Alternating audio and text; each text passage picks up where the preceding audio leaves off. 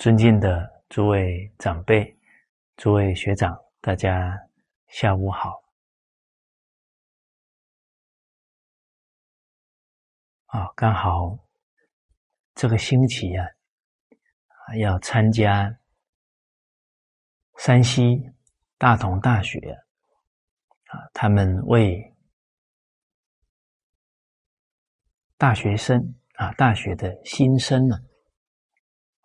做传统文化培训课程，啊，而且呢，他们已经啊做了非常多年了，啊，我们听了也非常感佩，好，一年的新生呢有五千人，他们已经培训了很多年了，而且在大学里面，他们也有传统文化的学社，啊，这持续的。在以传统文化教育大学生，而且呢，政府办的很多活动啊，都会找这些大学生去帮忙，啊，说他们的形象特别好，啊，参与的人都生欢喜心。结果这些去帮助政府办活动的大学生呢，还没有毕业啊，工作都找好了，啊，都被挖角了。哦，所以这一个现象啊，也可以给我们所有从事教育以至于家长一个启示啊！要希望孩子以后有出息、有发展的，得先学传统文化，学做人做事。啊，现在不管是政府还是企业界，都很重视啊伦理道德啊，这样才是。啊，有了伦理道德的基础啊，才是栋梁之才。啊，所以教育界讲到有德有才啊，是上品；啊，有德无才啊，是次品。啊，最起码他有德啊，慢慢他还肯努力，肯提升，这慢慢从次品还可以到上品。啊，但是。无德有才呀，就是危险品了。啊，我们看现在很多企业出问题倒闭，很多都是用人不当。哎，这一些人很多也都是硕士生、博士生，啊，读了一二十年的书，最后却会做出不义之事。那还是在他成长过程当中啊，太缺乏。伦理道德的教育了，哦，所以上一次我们讲到人存政举啊，为政在人。一个国家、一个团体要能兴旺，一定要有好的领导、好的人才。但人才的培养要越早越好啊！你不能等出社会了再培养啊！像在大学里面。啊，这大学四年是黄金岁月啊！他们从一进校门，啊，校方就能以五千年的伦理道德智慧来引导他们，对他们的人生呢都有决定性的关键的。哦，所以我记得上一次听我们云南省的林处长就讲到。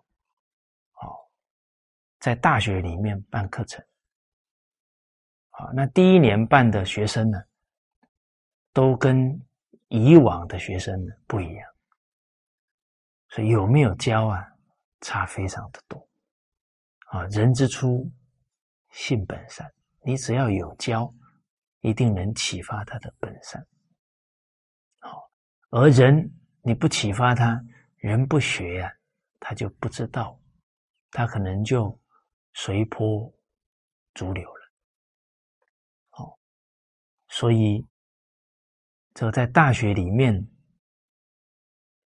能够大力的让学生们学伦理道德教育，这个是国家之福啊！因为我们希望从大学里出来的都是国家的栋梁之才，而我自己呀，刚好。曾经呢在几所大学啊，跟大学生做传统文化的分享，给我很大的感触。哦我们还没去以前啊，都有听到啊一些老师们讲，说现在大学生哦不好学，哦，他可能呢十五分钟、二十分钟啊就没有专注力了。啊，你还得给他讲讲笑话了，啊，不然他可能就听不下去了。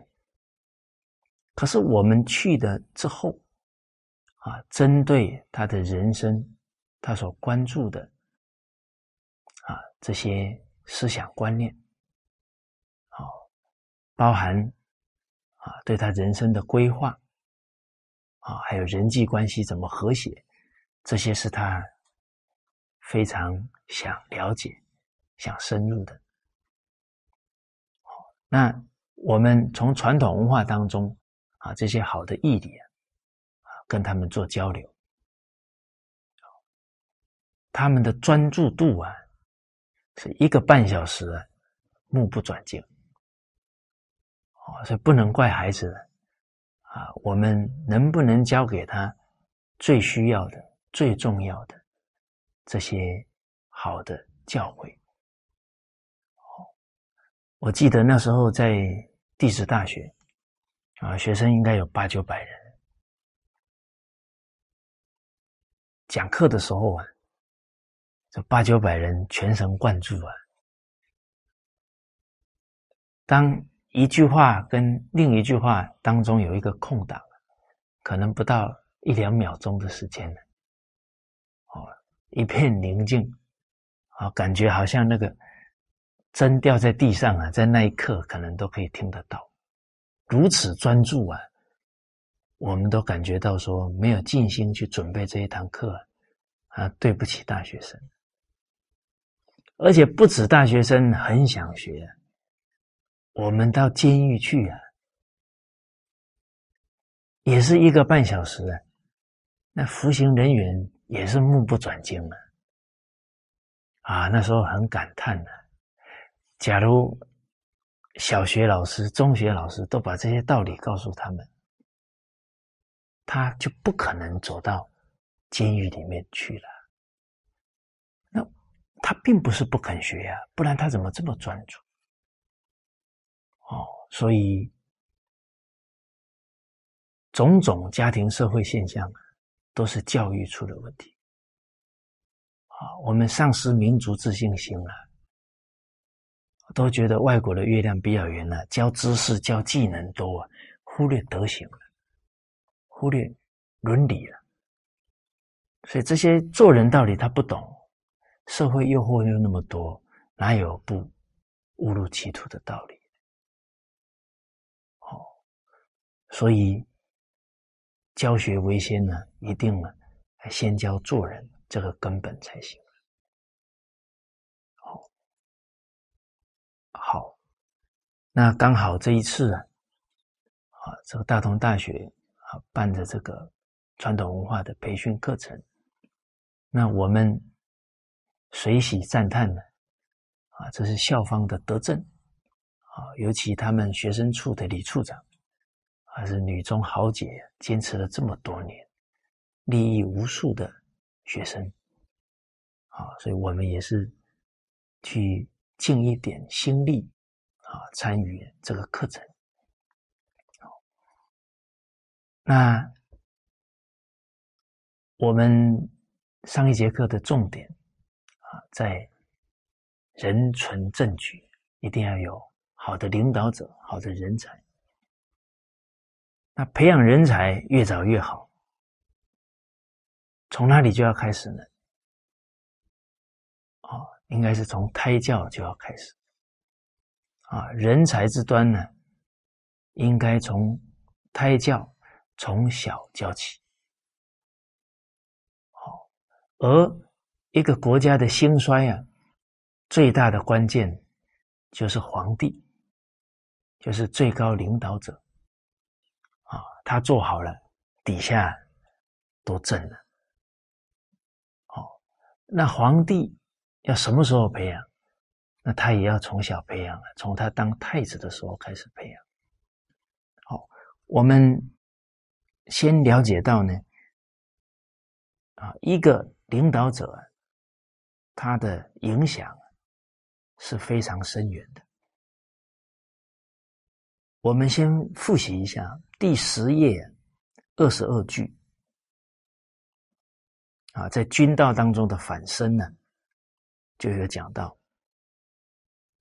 啊，立德之本，莫上乎正心。那领导者心正而后身正，啊，身正而后左右正，啊，左右的大臣都效法学习他。左右正而后朝廷正，这些古公大臣都以身作则，整个文武百官。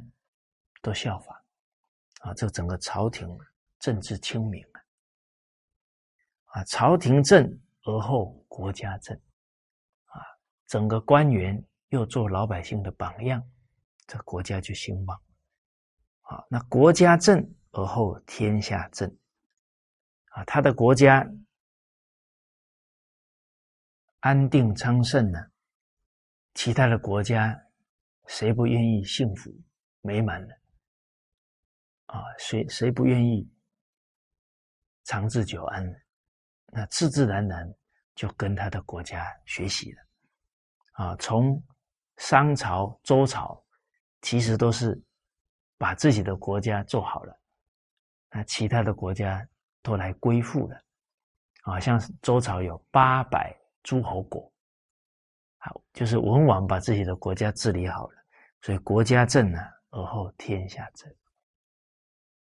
而其实啊，现在全世界哪一个国家重视教育，哪一个国家重视伦理道德，啊，哪一个国家把复兴汉学作为最重要的一件事，它就能成为全世界的中心，它可以带领全世界。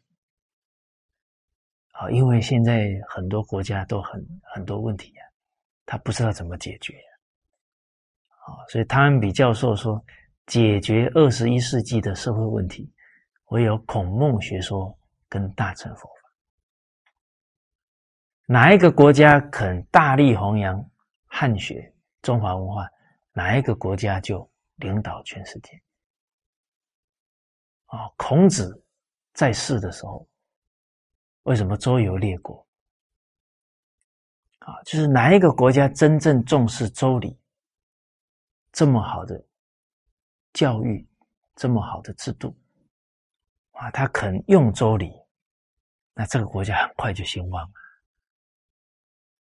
那天下就来这里学习了。所以孔子的目标是要让天下安定啊。哦，那没有国家重视。没有国家重用孔子，那只能是当时候的因缘，大众的福报不够了，这也不能强求。但是呢，往后哪个家族、哪个朝代重视孔子的教育，那他就一定兴盛。好，所以谁最有福报？肯定圣贤教诲的人，那就最有福报的人。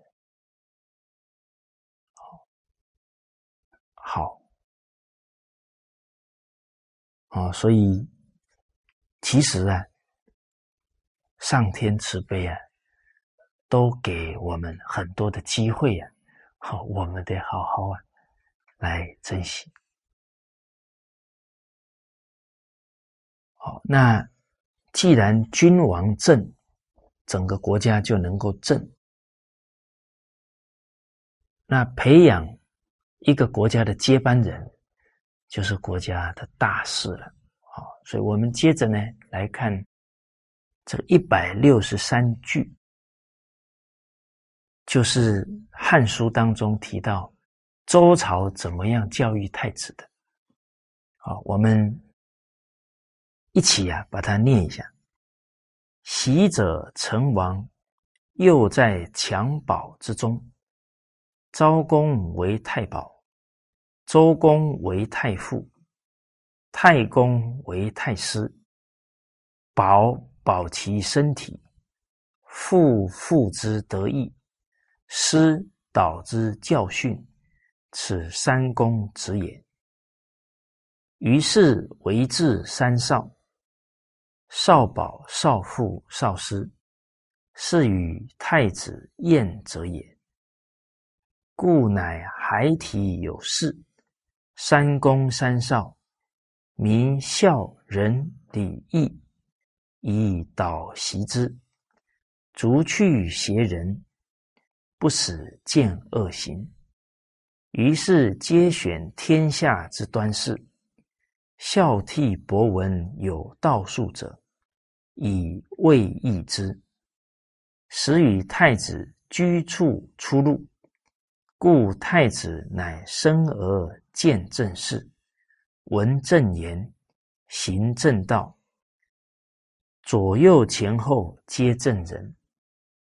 孔子曰：“少成若天性，习惯如自然。”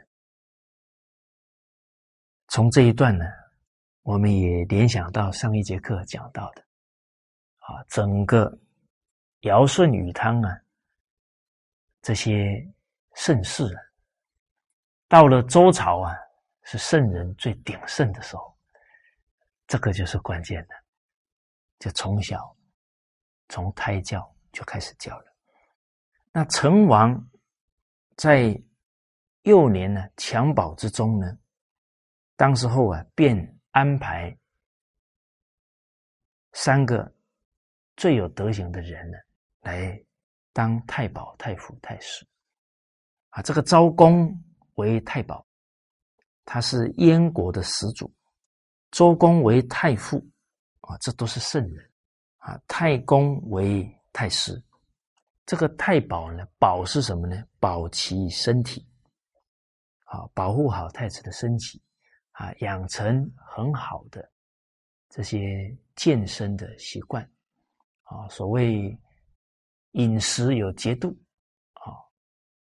然后起居有常，好，都要养成这些好的习惯，好，包含呢，做任何事情啊，哦，身心不可透支，啊，这个都是要告诉他的分寸，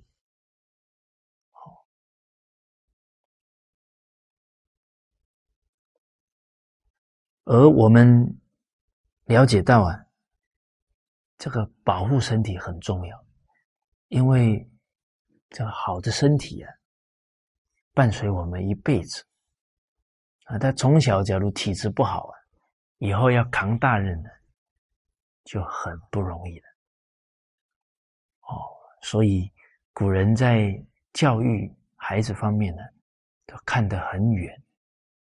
哦，像我们现在。做什么事情呢？体力不够啊，啊，就会很有遗憾。哦，那我们冷静看看，现在整个家长、老师啊，重不重视孩子的健康问题？啊，他这个健康还包含不只是身体哦，还有心理。哦，所以现在很多孩子。考试考考到最后，身体都坏掉了，哦，然后心理压抑很大，哦，很多学生扛不了压力，自杀的都有，哦，所以都要保护好他整个身心的状态。好，父父之德义，这个父是以道德仁义的教诲来辅助他，啊。师导之教训，这太师呢是以圣贤的教诲来引导启发他，这个是三公的职责所在啊，此三公职也。我们看到呢，这三公都是圣人，而且都是啊身兼重任。哦，那太公、周公呢都是。整个国家最重要的领导者啊，那教了太子以后啊，更重要的，太子要能够啊落实啊，能够啊成为他的习惯啊，因为所有的教诲啊，成为习惯了，他才能得利益假如只是学了很多道理，也没有成为习惯了，那就像《弟子规》上讲的。不力行，但学文，它是长浮华了。哦，所以必须内化。可内化呢，它不是一朝一夕啊就能够做得到啊，他得有人不断的陪伴他去落实。哦，那这个时候呢，于是啊，为至三少，啊，就是这另外的三个老师，来。辅助监督他，好一个习惯要完全落实，哦，那得要不断熏习，不断提醒。好，比方像我自己，啊，改掉一个急躁、浮躁的习气，哦，那这么多年了，都还没改掉。好，那假如这旁边。啊，时时啊，啊有善知识提醒，那可一定啊会改得更好。哦，所以身边有人提醒，有善知识啊，那是很大的福气。哎，那我们冷静想想，啊，现在为什么修行这么难？很重要一点呢，哎，我们自己。听别人劝的时候，能不能欢喜接受？啊，比方说父母劝我们，我们会不会不高兴、不耐烦？啊，假如父母劝我们都不能欢喜接受，那要善知识劝、要朋友劝就更难。哦，好，而越小劝呢，越好劝。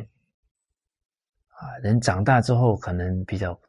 固执的时候就不是那么好劝，好，所以古人对这些人性啊都很明了，好，都知道要抓这个最好的时机点啊，从小教起啊，所以辅助太子去落实啊，就设了三少啊，少保、少傅、少师。他们呢是与太子宴者也，这个宴就是住在一起，啊，跟他跟太子生活在一起，哦，那跟太子生活在一起的啊，他的一举一动啊，就给太子好的影响了。故乃孩提有事，三公三少，明孝仁礼义。于是当太子了幼年了。啊，理解力有了，比较懂事了。三公三少啊，就跟他讲明孝仁礼义的这些道理啊，甚至于是在生活当中啊，啊，给太子表演出来，以导习之。我们看讲明白之后呢，这个导啊，他有引导。啊，也有啊，这个自己先做到了，再去教导的这个意思啊，这个态度啊，圣贤人都有啊。我们之前呢，曾经有提到呢，曾子说到呢，孔子有三个德行啊，他没有学到。啊，他自己觉得很惭愧。啊，哪三点呢？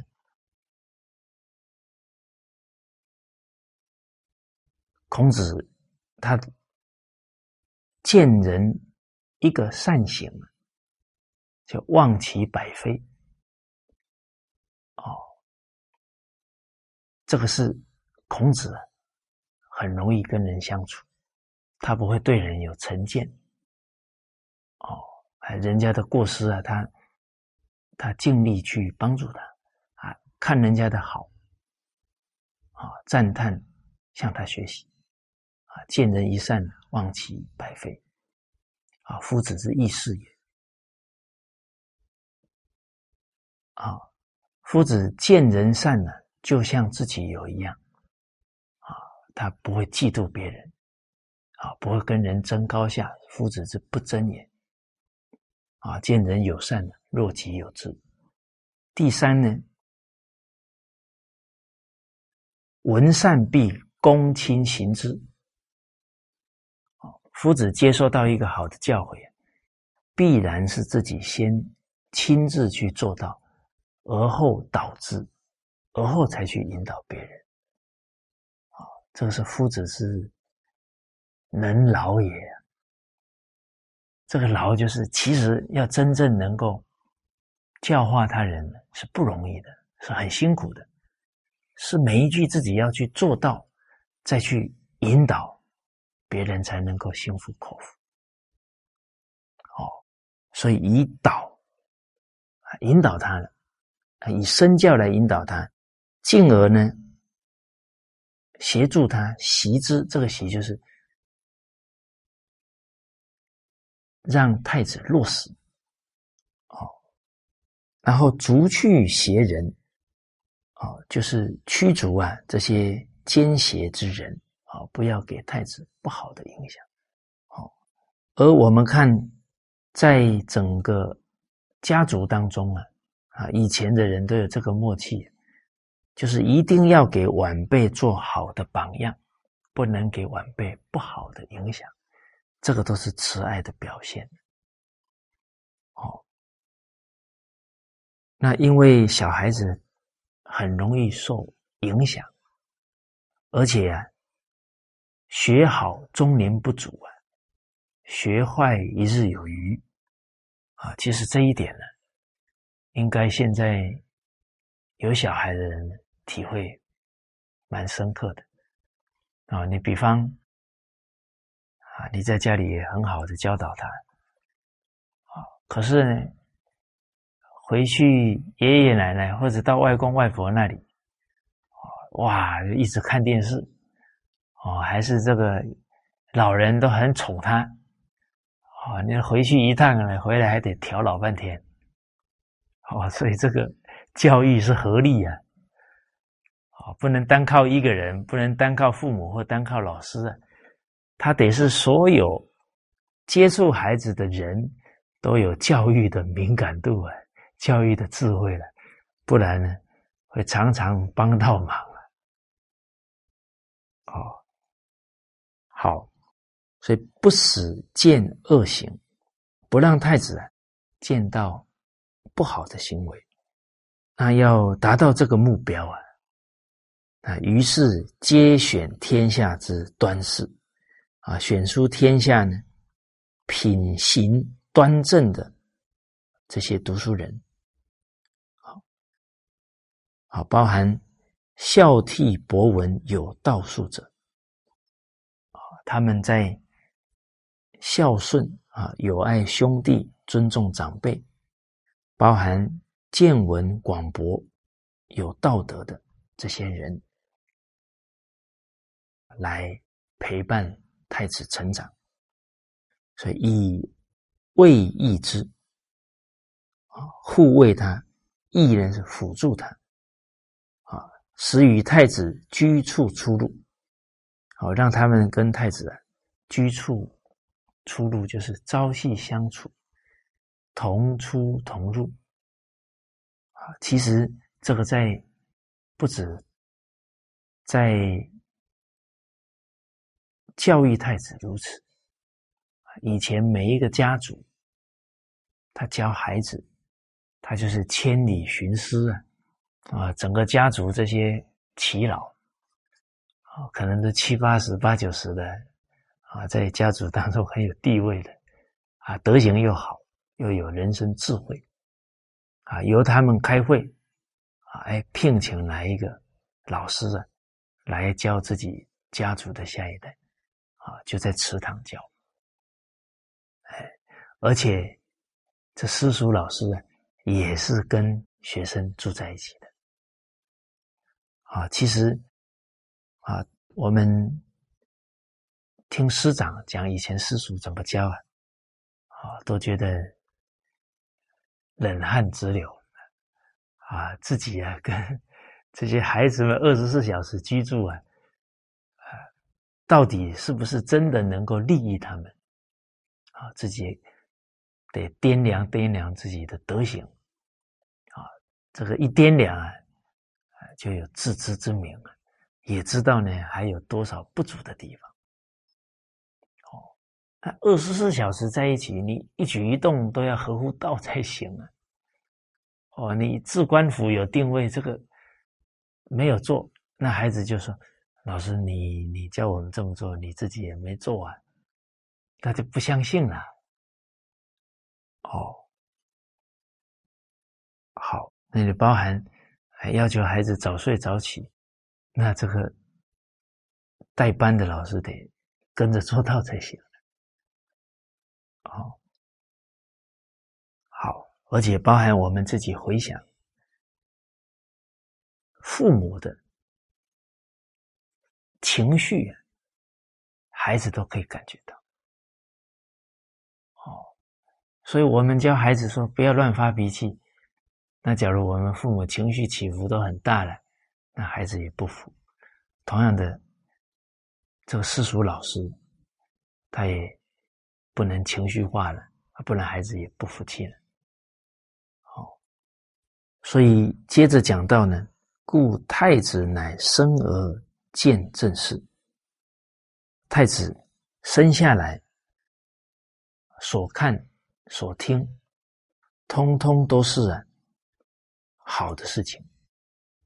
啊，符合啊德行的事情啊，所以他见正事啊，他就可以效法学习。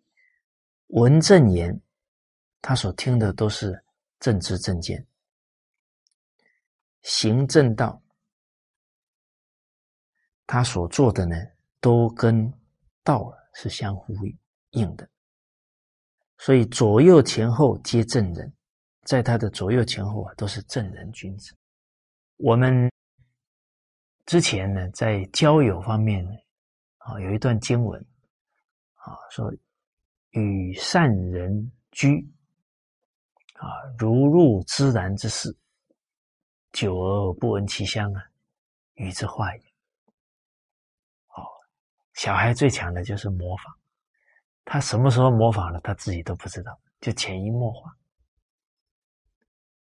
啊，所以孔子接着说啊：“少成若天性，习惯成自然。啊，从小养成的品德啊，就像天性一样，一生都不会改。好，那自自然、自然而然呢，变成他的习惯。其实看到这一点，就了解到。”教育孩子是有黄金时段的，啊，所谓三岁看大，七岁看老，哦，这个黄金时段没有掌握了，啊，等到他大了以后才教啊，相对的就很辛苦，啊，静于未发，这位育啊，啊，很多这些好的习惯你都让他养成，不养成坏习惯。但发然后静，他已经养成坏习惯，再改就非常辛苦了。他辛苦啊，老师也辛苦，父母也辛苦。好，啊，所以当父母的人呢，在孩子小的时候要把教育摆在第一，自要莫漏教子，要有所取舍了，把教育摆最重要，不要顾着赚钱呢。忽略孩子教育啊，等孩子大了以后不听话了，你再有钱呢，你也不可能安心了，也不可能有好日子过。那不知道孩子又会出什么状况啊？甚至于孩子没有德行了，你赚再多的钱也不够他挥霍了。哦，那从。这一段话呢，是周朝教育太子我们以最近的皇朝啊，清朝来看，也都是守这个原则。哦，清朝的皇帝教育小孩很严呢。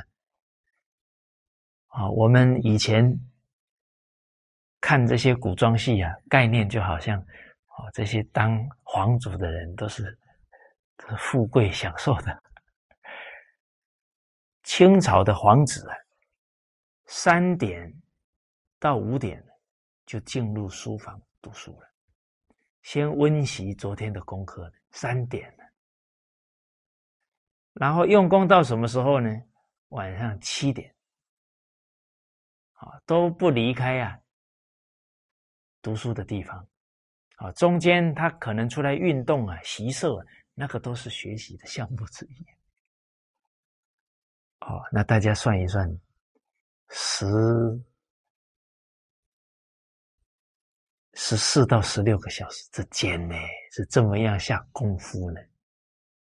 哦，所以我们看到清朝每个皇帝学问都非常好啊。这不是偶然的，而且这些皇子啊，包含太子定了，天下就安定了，这怎么可以放松呢？啊，一年呢只有五天休息，哦，这个只有春节，大年初一。端午节、中秋节，哦，还有皇帝万寿的时候，还有自己生日，就五天而已，哦，所以非常用功在学习，好，好，那这一段话呢，给我们人生的启示在哪里？你说我又不是太子。好讲这句话，可能呢就很难呢，在经典当中啊去领纳、去受益的。好，所以学这些教诲啊，不能分别，不能执着，说哎，这个是讲太子，不是讲我的。其实我们冷静看看，我们学传统文化的目的啊，就是期许自己能承传传统文化。好，那。以前这太子从小就学，我们是长大了才学呀。这亡羊补牢啊，在补习嘞。哦，我们看到这四岁六岁的孩子在读经背经啊，比我们快快太多了。我们这个黄金时代已经错过了，那现在要努力啊，那样不知道加多少倍啊。所以最起码。也要三点起床，然后也要学习到七点学才能休息的，不然根本就没有办法大幅度的提升，就沉传中华文化就变成一句空话了，做不到了，空愿了。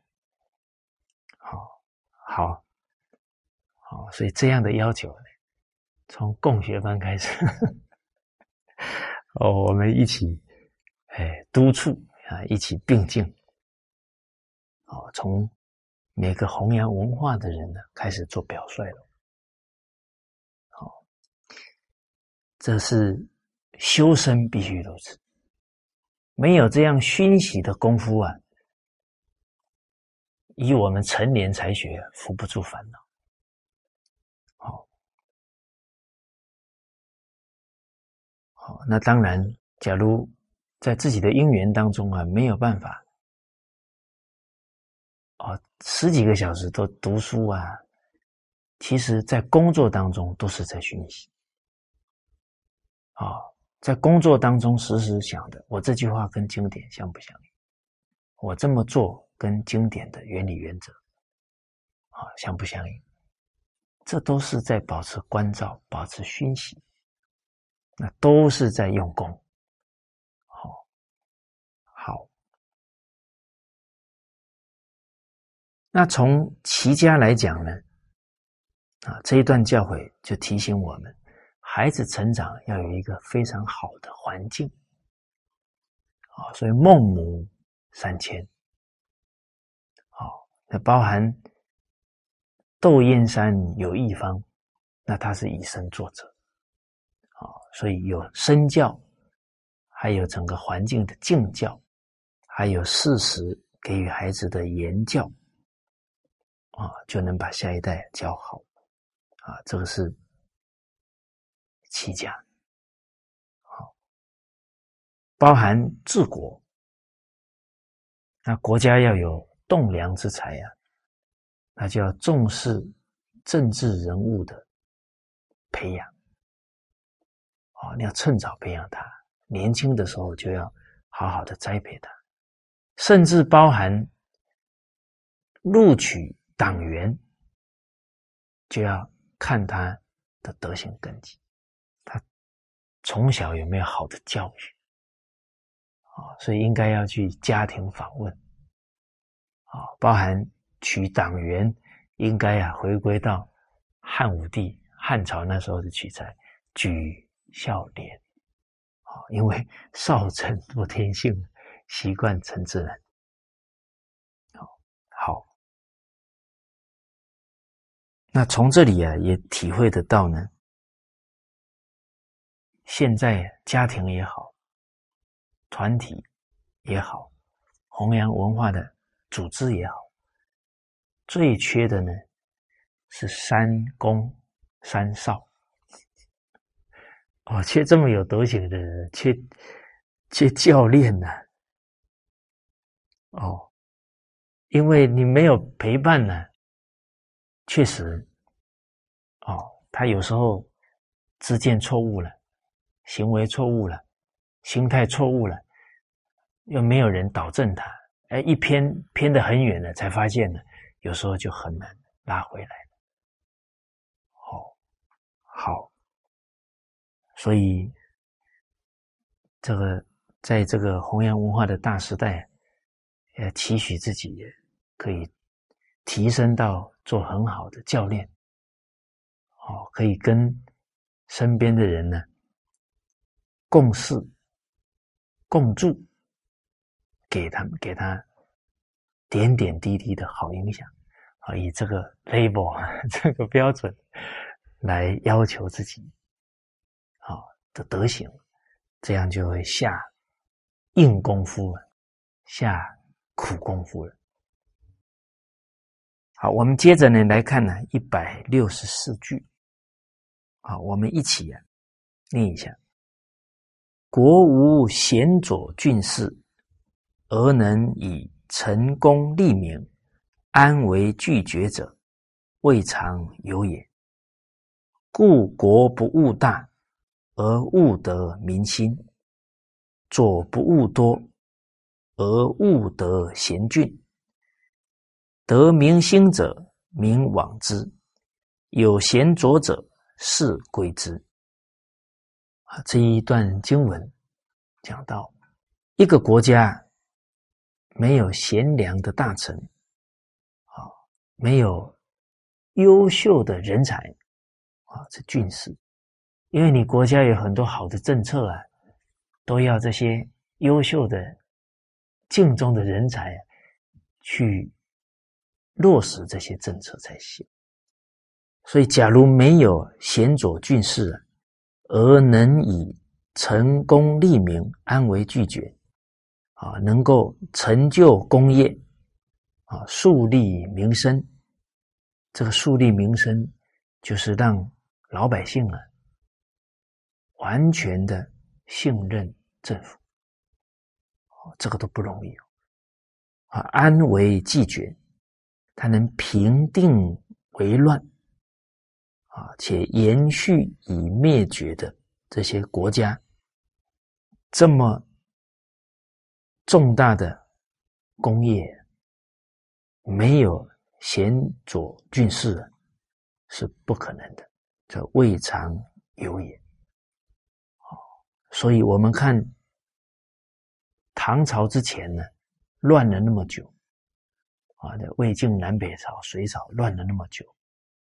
哎，可是太宗一用贤臣，几年之内就达到贞观之治，确确实实用贤才是关键的。好，我们回想到啊，在物本当中的第一句“凡为天下国家有九经”，其中第一个是修身也，不修身留不住贤德之人，不修身感召不了贤德之人。好，所以修身是第一，第二就是尊贤。好在孔子家语当中啊，啊贤君第十三当中，子路有问孔子啊一段话，问到呢，好贤君治国啊，所先者何？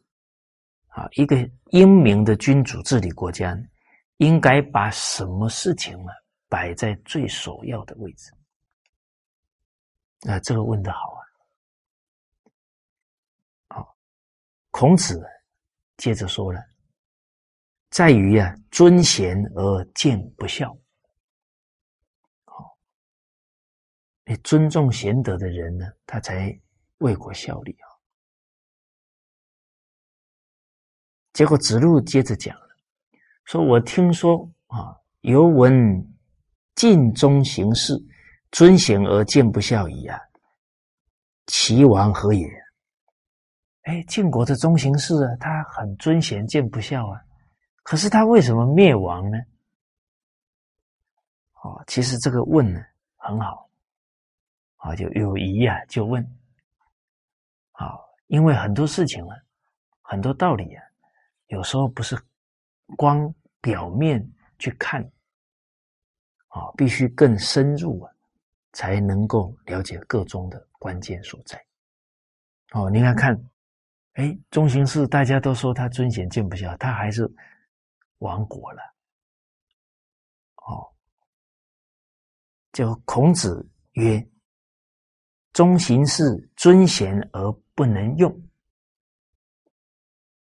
见不孝而不能去。”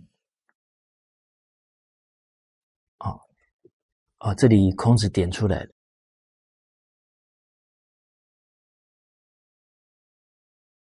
他虽然呢，啊，表面上啊，啊是尊重这个德才兼备的人，但是他不能重用他。啊，其实他为什么不重用？那他还是只是好一个。尊贤的名而已嘛，他没有打从心里尊重贤德之人，甚至没有真正把国家老百姓的幸福放在心上吧。假如有的话，他希望老百姓早一点得到好日子，那当然要用贤去照顾人民啊。哦，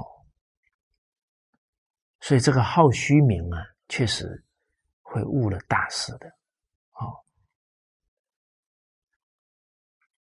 他鄙弃这个无德之人呢，但是呢，却不能见不孝而不能去，就是虽然鄙视不才之人，但并没有让他呢解除职务。他还是握有权力，那他谋私利的话，人民就遭殃了。好，好，那他这个态度啊，就会延伸出更不好的发展为什么呢？贤者知其不用而怨之，贤德之人最后终于搞明白了，他是好一个尊贤的美名，根本就不尊重人，那就有怨呢。啊，不能接受他呢，怨之。不孝者知其必己见而仇之。啊，这些没有德的人也知道国君轻贱他嘛。好，那轻贱他的话呢，他也会对国君呢有所不满的。甚至啊，无德之人呢，他会起这种仇恨的心，那变成呢，埋怨他的跟仇恨他的国内越来越多啊。那这样的国家怎么会安定呢？哦，所以一个不妥的态度啊，最后必然招来国家的危难尤其是上位者。好，因为他整个国家的风气就会偏掉了。好，而且怨仇啊并存于国。啊，临敌构兵于交，哎，这样的国家呢，其他的。邻国啊，他就会起不好的念头，因为你国家可能就要乱了，啊，他们就发动军队来侵略了。那这样中行事啊，想要不亡，哪有可能？好，好，哦，所以从这里啊，我们可以体会得到呢。要真正的尊贤，不可以是一个表面啊。当时候孔子到了魏国去啊，这魏灵公，人家都说他尊贤呢，啊也是虚的啊。后来跟孔子同行呢，居然是跟他太太坐一起啊，让孔子坐在后面，根本就不是打从内心啊尊圣贤的。那最后他当然就留不住孔子了。好，而在齐国啊，齐桓公呢也希望呢贤德的人来给他劝谏。好，那一开始呢，大家在观望，哎，不知道这个国君是不是搞真的了。好，所以有时候我们在表达一个态度啊。哎，自己团体的人没什么反应哦，也不能怪 团体的人哦，你得要先反思啊。哎，哎，我们之前做了什么呢？已经让人家哎心里啊有余悸了。哎，到底这个这一次宣布这个政策是搞真的搞假？哦，所以在带领团队当中啊。万方有罪啊，罪在正宫啊，这是真的是很有道理的。好，那当时候啊，桓公表达接受众臣的劝谏，可是没有人来。结果有一个人来了，他交给齐桓公什么呢？九九乘法 啊，九九之数啊，哎，这个大家都会吧？二一二。二二四二三六，大家都背过哈。结果桓公就想了：这么简单的东西，你怎么告诉我呢？好，结果这一个人就说了：“说国君呢，连我教这种九九之术，你都能接受了，那传出去以后，谁都愿意来给你戒眼了。”哎，桓公一想。有道理，这个人也不简单嘞。他可以站在国君现在的处境啊，带动一个，哎，提醒国君，带动一个风气啊。结果果果不其然，哎，桓公啊赏赐他了，就这个劝诫的风气啊，就带动起来了。好，好，哦，所以。有时候，这个国君有好的态度啊，也要有有一些关键点呢，还得这些很敏锐的人呢来做一些提醒。好，所以接着经文讲，国不务大，而务得民心；左不务多，而务得贤俊。这些话都很可贵啊。啊，在这种大家都是比较功利啊、急功近利的风气之下，能够很冷静，都抓这些根本，确实没有定力不行。哦，你比方说在商业界，多少人啊，看到别人去投资赚很多钱了，受不了了，啊，也想大，也想快呀，危机就出现了。啊，像台湾有企业，哇，他看别人开证券，啊，从事证券的事业赚的很快啊，他也去开啊。结果隔行如隔山呢，就一跨行，一下子这些能力经验都不足，就垮了，赔了三十亿呀！这是很多年前了。哦，所以不悟大，有那个想大的心就是贪念，这个是不好的种子，最后一定感召不好的结果。啊，所以古圣先贤都教我们啊，要道法自然，啊，循序渐进，水到渠成。哦，哦，所以我们看到很多大的团体企业之所以倒啊，都是发展太快，啊，这自我膨胀了。好像自己这一这一个事业做得好，就代表什么事业都做得好，这个都是自己的一个错估了。好，而且呢，物大贪快就不扎实，就像盖房子一样，你地基都不可能不肯下功夫，那它迟早哦遇到一些地震呢，它就整个就垮掉了。哦，好。那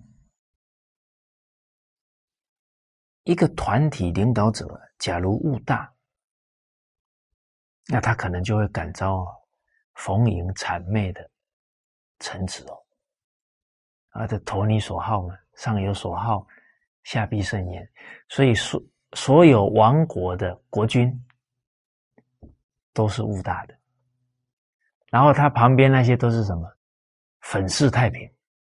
然后专给他讲好听话，最后真正发现事实的时候，都已经为时已晚矣。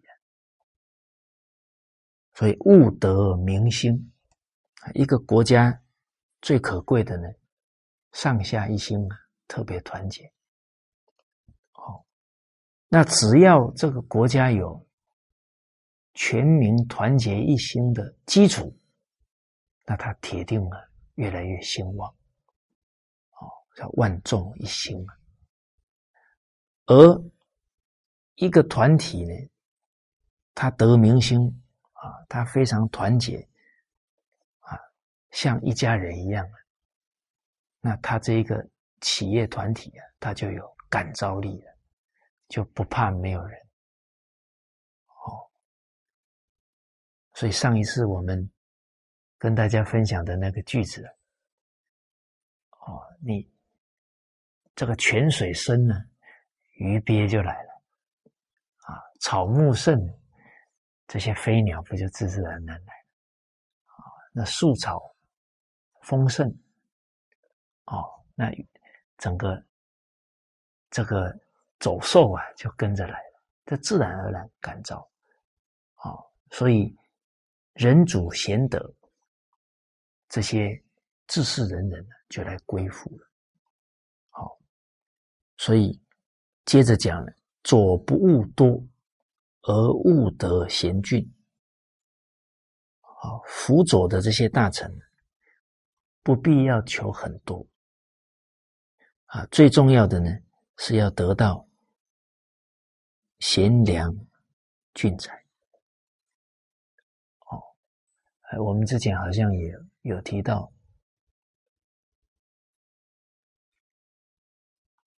一百匹羊皮啊，还比不上一个狐叶啊。那湖里的这个这个地方可能是特别保暖啊。所以同样的，就是你人再多了，没有真正肯给你劝谏的，好，的大臣，那人多也没有用哦。啊，所以看到这里，我们也想到上一次提到的“舜有成五人而天下治”，所以不用务多啊，五个古公大臣呢，天下底定哦。啊，武王有乱臣十人而天下定了。啊，好，啊，接着讲呢，得民心者，民往之啊。得到民心的人呢，老百姓都会啊拥护，甚至于啊远方的人民啊都会来投靠。上次跟大家讲到啊这个江苏的苏州啊固德集团，他们的员工有一个介绍他的同乡啊。一百零九人，得民心者，名往之啊！啊，他们公司啊，省省掉这个人才招聘啊，省了不少钱了。他的员工就是最好的这个广告了。哦，有贤卓者，是归之。得到这些贤良的人才啊，这些。有志于利国利民的这些人，他就会来归附啊，因为他看得出来这个有前途，哦，能够被尊重啊，被重用。好，那这一句我们就可以体会得到，在《论语》当中啊，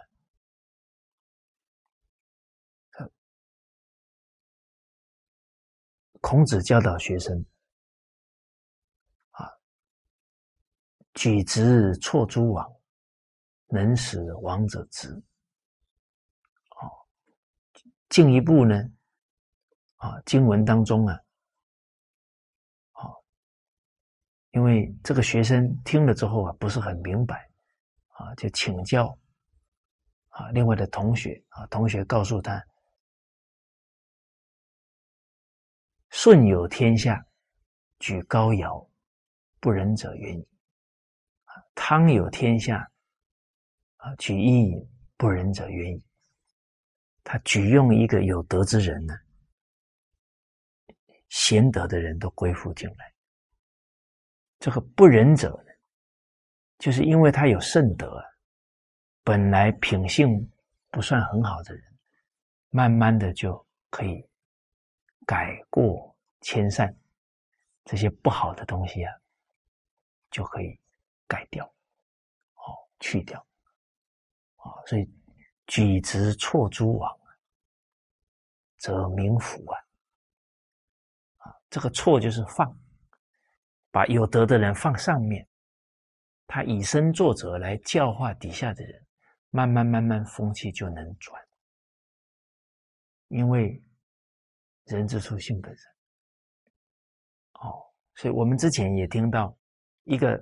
单位离婚率很高，可是换了一个好领导，从此没有人离婚，那人还是那一些人呢？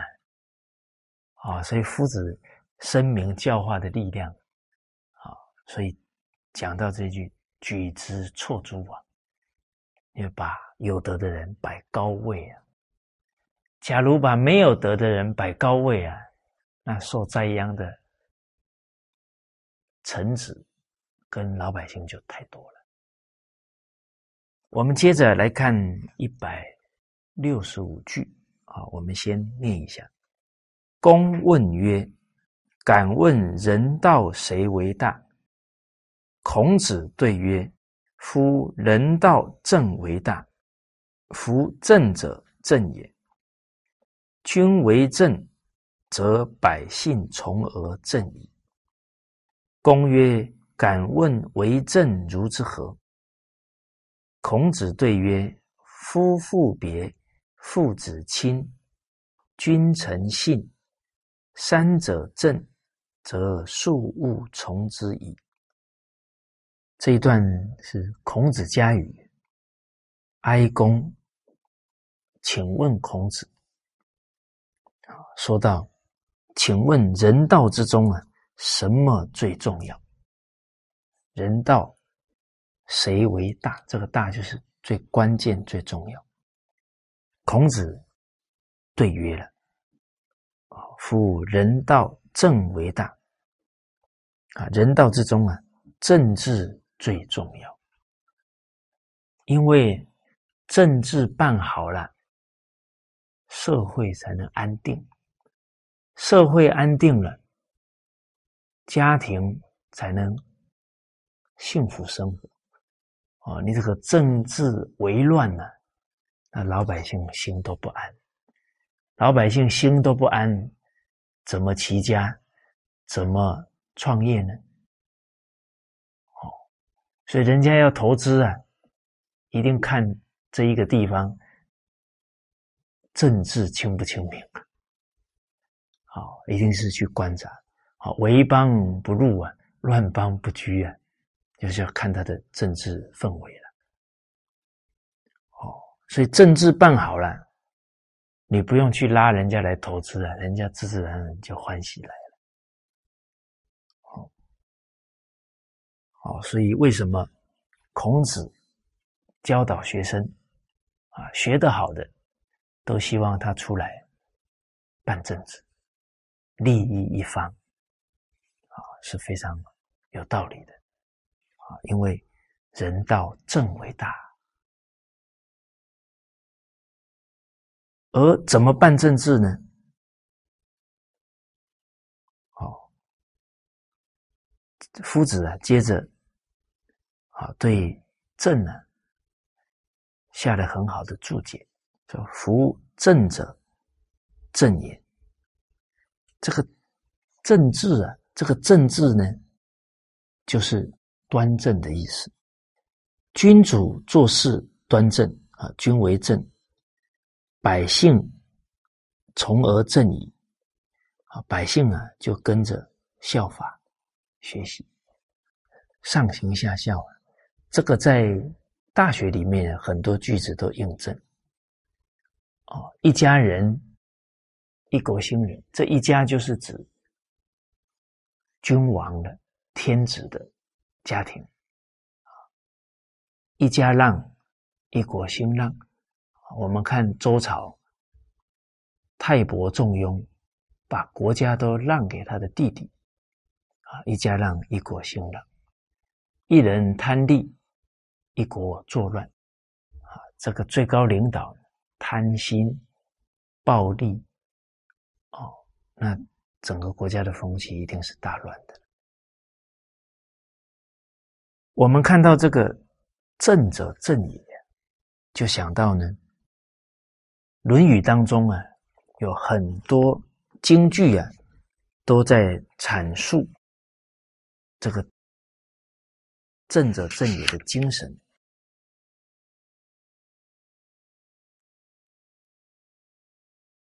好像季康子啊，季氏家的。传的后代，他是把持国政，那他把持国政呢？孔子当然期许他要把政治办好，啊，抓住一切机会啊，来引导他。而在《论语》当中啊，他也确实问了不少问题。好，我们举几个句子就可以。深刻了解到，孔子讲这么多话呢，都是希望让他明白正者正也，一定从自身开始做起。季康子问政于孔子，孔子对曰：“正者正也，子帅以正，孰敢不正？”哦，你是领导者，你率先垂范，啊，做表率。做好自己，那底下的人哪有敢不正的呢？好，而这个正呢，不止自己要做好，这个正也代表要公正无私。哦，你不能这个谋私欲了，那底下的人就可能更夸张。所以《礼运大同篇》说：“大道之行也，你要办政治办得好，天下为公啊。”哦，这个公就是要没有私心了，要去私。要没有私心啊，看人才会准，才能选贤举能啊，有情感有私心，那看不准了。但人要能够天下为公，时时保持公心啊，那要大道之行啊，他得要接受教育啊。哦，我们以前还没有接受到经典的时候，都觉得。哎，好好好赚钱，好好享受，这都觉得很正常啊。回报社会啊，心里没有这个态度啊，没人教啊。哎，遇到师长，遇到经典，哎呀，做人应该是这样。所以大道之行，要有人宣讲大道，然后师长又把无私奉献表演给我们看了，我们服气了。哦，觉得这个道理是对的了，要要为公才行。哦好，另外呢，这个季康子啊又问，而且这这三句啊，在《颜渊》第十二是连在一起啊。哦，所以孔子连续提醒这么多次还听不懂，那自己就太太钝了，太太不应该了，这就辜负了孔子的提醒啊。所以这一段虽然是对季康子。那我们肯虚心啊来领纳啊，我们就是当机者。季康子换道，问于孔子，就整个鲁国啊，盗贼啊越来越多啊，偷盗的风气啊比较盛，他有点担忧了，就请教孔子怎么解决这个问题。这个“道”字啊，在上面一个“次”，下面一个“名”，啊，这个在《说文解字》当中啊，它是会意字，而这个“次”啊，它跟这个“垂涎三尺”这个“涎”是这是有这个相通啊。那个垂涎就是很想要啊，啊，所以这个“道”字呢，上面的这个“次”字就有欲求的意思。啊，欲求什么呢？名器皿，就想要一些贵重的东西了。好，这个就是道。那人为什么会有这些欲求，想要去要这些珍贵的东西？哦，那这个就很值得思考了。大家有没有看这个两三岁的孩子看到金子眼睛发亮？我看是看到食物眼睛发亮，看到金子他没兴趣。哎，可是我们为什么长大以后对这些金银财宝这么有兴趣？哦。那这不就是一个风气造成的？所以孔子接着回答：“苟子之不欲啊，虽赏之不窃。假如你不贪欲，你不以这些豪宅呀，啊，这很豪华的装饰啊，啊，不以这些金银财宝啊为一个你的追求。”哇！你自己仓库里面通通都都是这些珍万呢，啊你是领导者，底下不就跟着你都贪求这些东西？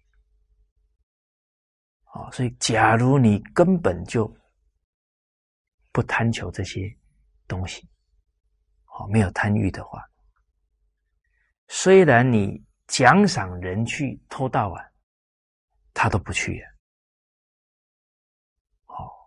因为你做好榜样了啊，你做得好，那当然人底下的人都效法，那不能指你当君子了，我们当小人。哦，所以这个点出来呀，为什么会有这些偷盗的风气？还是领导者要自己先反省，因为是他带动了风气。哦，那现在政治领导者要这么去思考，那他真的就不简单。哦，所以圣教是内学，必然是先找自己身上的问题。啊，当时候在也是春秋时代，齐国。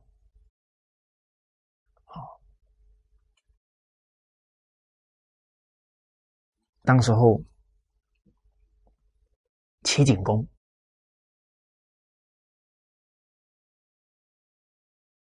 遇到了一个情况啊，就是女子啊都喜欢女扮男装，哦，这个风气越来越盛，哦，那这个齐景公很生气啊，啊，就下令啊，凡是这个女扮男装。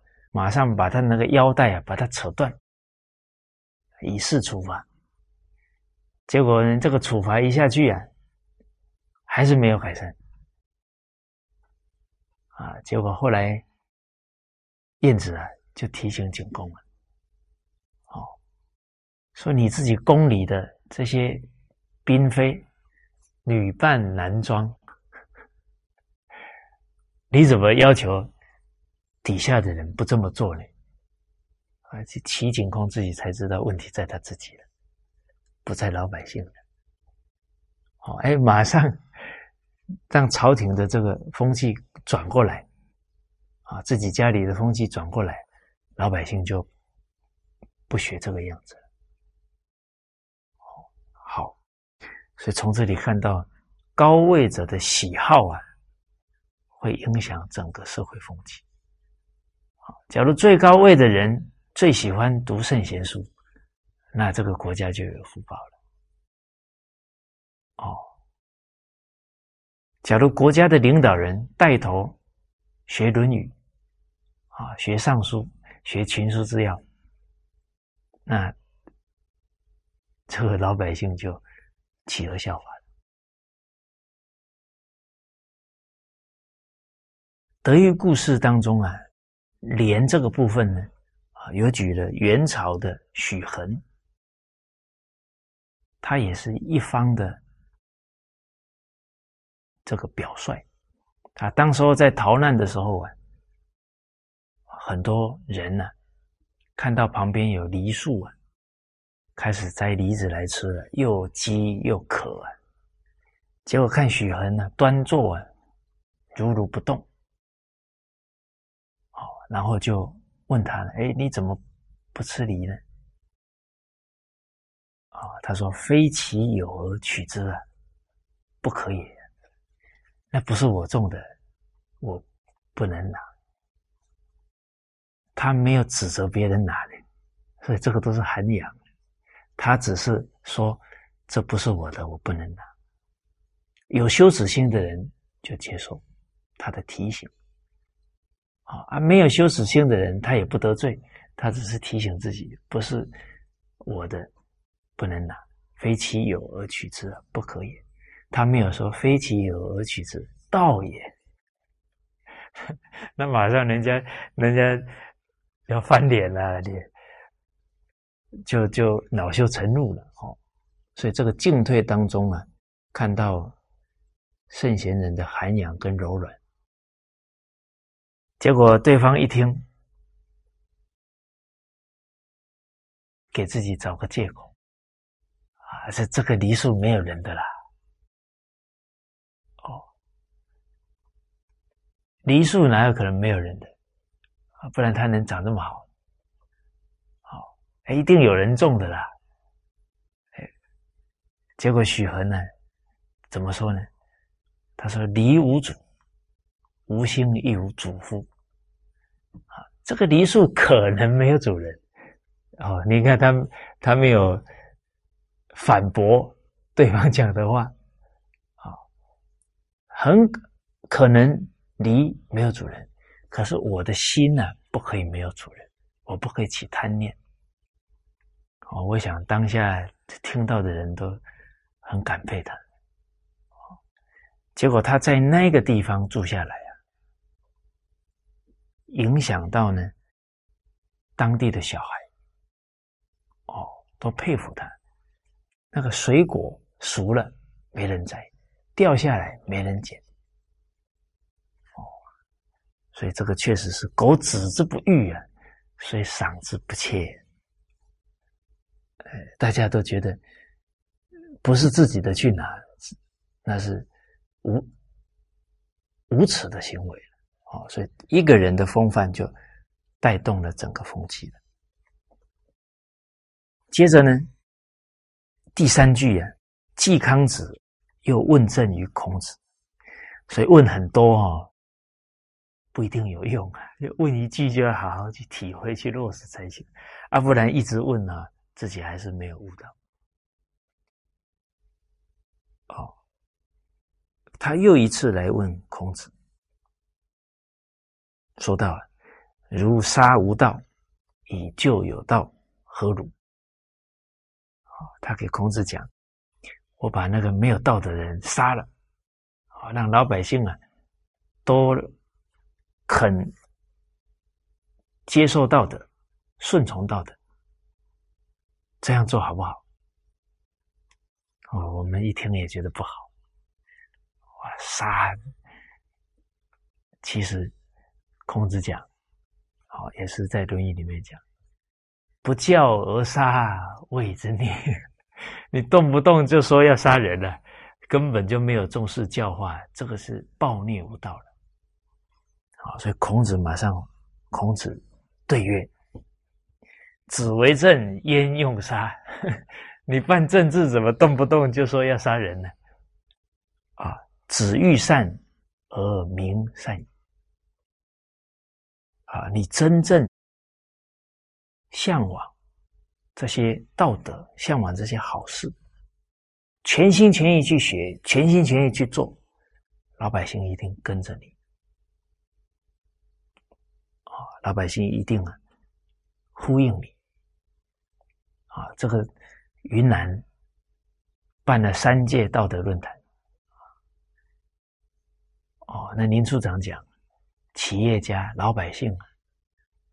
拿着自己的家当啊、家产呢，去给支持政府啊办论坛，哇，有的那个一毛两毛的就这样全部奉献出来，而民善矣，子欲善，领导者欲善，民善矣。而这个欲哦，刚好我们前面讲的句子，不是只是尊贤见不孝挂在口上哦。哦，这不是口头上说我很认同伦理道德，那没用啊，得什么呢？带头啊！所以清朝为什么可以有一百多年的盛世？就是康熙、雍正、乾隆他们全部啊学习传统文化的经教呢，他们带头听课啊，这个在《四库全书》里面都有记载，所以确实。子欲善而民善，啊，文武百官、老百姓都重视中华文化的学习。好，所以君子之德风，小人之德草。君子是上位者，啊，有德行啊，啊，就像风一样。在下位者啊，或一般的百姓啊，有德，就像草。那这个风一吹啊，草自自然然啊就会弯下来，哦，所以上位者带头，老百姓一定尽力的响应，啊，所以叫风行草偃。哦，我们看到这个。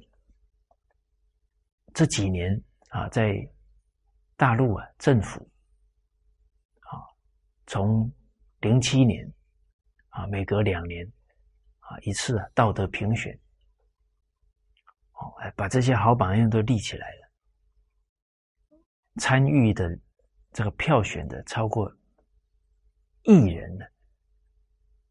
那这些看到这些榜样的啊，这些榜样里面不乏政府的官员，那他老百姓看了都很受感动了，哦，都欢喜效法这些道德模范，哦，所以草上之风啊，这个上呢是加的意思。